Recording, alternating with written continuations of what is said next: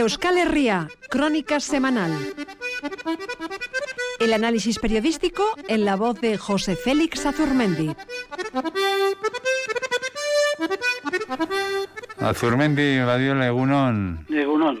¿Sabes lo del cambio de quién cambió el- la forma de medir el tiempo en Europa? Fue un Sería papa. un décimo más que onceavo, ¿no? Un décimo, sí, sí, correcto, correcto. Se acepta la corrección. Errare humanum es. El errar es propio del ser humano y algunos yerran o erramos mucho. Bueno, nos centramos. ¿Cómo ha ido la semana? Pues ya verás, los temas, sus temas dominantes, desde luego, están muy claros. Y han sido dos. Dos son los que han copado la atención de los medios de comunicación en esta semana que concluye. Asuntos que con seguridad seguirán siendo los protagonistas en las que siguen. Pandemia y elecciones en los Estados Unidos de América.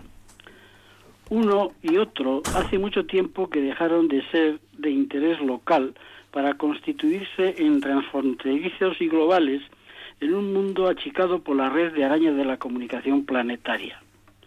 Lo que suceda en las elecciones norteamericanas nos afecta a todos, pero no parece explicación suficiente para vivirlas con pasión, como si nos fuera en ello la vida, aunque solo fueran en realidad los apasionados periodistas, analistas políticos y sus plataformas, y que hubieran acertado los que en los medios masivos de comunicación y entretenimiento optaron, fueron los menos, por no alterar su programación habitual, conscientes de que a las mayorías les quedaba lejos y confuso. Unas mayorías, por cierto, que parecen resistirse a tomar conciencia de la gravedad de la pandemia y a actuar en consecuencia.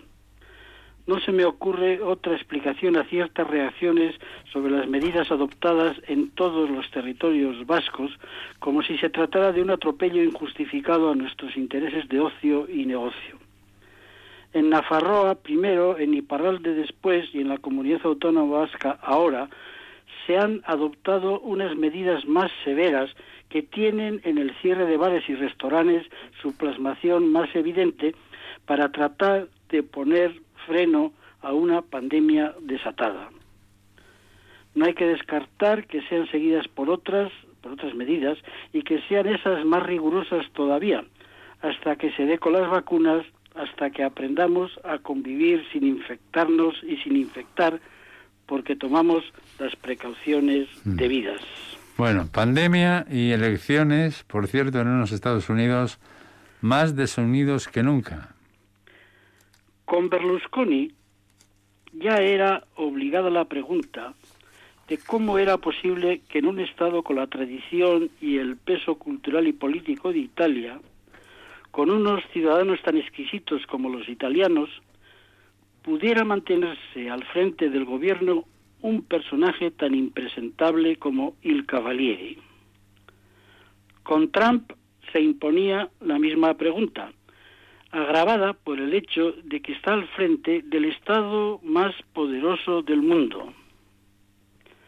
Algo debe tener que ver en uno y otro caso su hábil utilización de los medios de comunicación, la televisión, las redes sociales.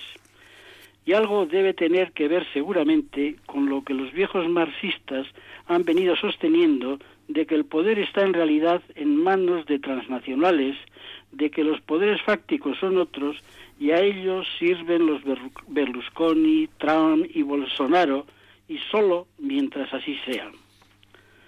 Ha dicho uno de los hijos de Trump que la suya no es una república bananera, a la hora de llamar a una guerra total contra los burócratas federales y sus artimañas. Ningún dictadorzuelo de república bananera alguna es comparable, sin embargo, con el actual presidente de los Estados Unidos, porque ninguno había caído en el dislate desde la presidencia misma de, que, de cuestionar el sistema que le permite su posición, que es lo que está haciendo Trump.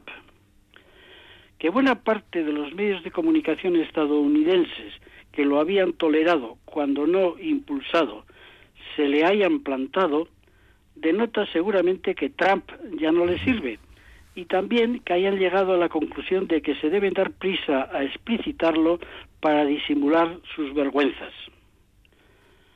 Los defensores más inteligentes de una sociedad que se tenía a sí misma por ser la referencia moral democrática y que se está demostrando tan caótica e injusta, sostienen ahora que en realidad el presidente, el presidente manda poco en un sistema político en el que los contrapoderes funcionan bien, en el que el Capitolio es el que hace las leyes y los jueces las hacen cumplir. Y lo dicen y al, mismo tiempo que reconocen que el fenómeno del trumpismo se ha hecho con millones de seguidores por encima y al margen del Partido Republicano y cuando acabamos de asistir a un nombramiento de jueza vitalicia en una adalid del mismo. Lo dicen, además, obviando el pequeño detalle de que es el presidente quien controla el botón rojo de la guerra nuclear. Bueno, y a nosotros, a los vascos, José Félix, ¿cómo nos afecta todo esto? Quien más, quien menos, todos conocemos y hasta podemos tener lazos familiares con descendientes de vascos que emigraron a los Estados Unidos como pastores y otros duros trabajos, y que disfrutan hoy de una cómoda posición económica. Los de más edad de ellos votan republicano y la mayoría de sus hijos vota demócrata, a decir de quienes los conocen bien. Que la primera generación de inmigrantes sea conservadora y hasta de extrema derecha es un fenómeno muy generalizado en todos los países y circunstancias. Se trata de una reacción muy explicable en quienes tienen que, conservar, recuerdan que a sus mayores nadie les regaló nada y defienden que el sueño americano sirve a todos si se trabaja. Sucede con los vascos y con todos los emigrantes en general. No dejaba de pensar en esto cuando veía la importancia que adquirían los resultados en un modesto estado como el de Nevada, apenas conocido salvo por sus casinos y otras excepciones ociosas, en el que echaron raíces buena parte de nuestros emigrantes. En ese estado se encuentra el pequeño condado de Elco, destino de no pocos de ellos. En Elco acaban de sufrir un golpe que ha conmocionado a toda la comunidad cuando un agresor de 24 años tiroteó y dio muerte a la joven estudiante de 16 años Kylie Lenis, nieta de Tony Lenis, un vizcaíno de Guizaburuaga fallecido en 2005 que abrió en 1990 el restaurante Tokiona, hija de Iñaki Lenis le tirotearon, al parecer, aleatoria e indiscriminadamente, mientras atendía en la taquilla de un McDonald's. Para volverte loco y disparar, tienes que tener con qué. Y en los Estados Unidos eso no parece ser un problema. Tampoco entre los vascos trompistas.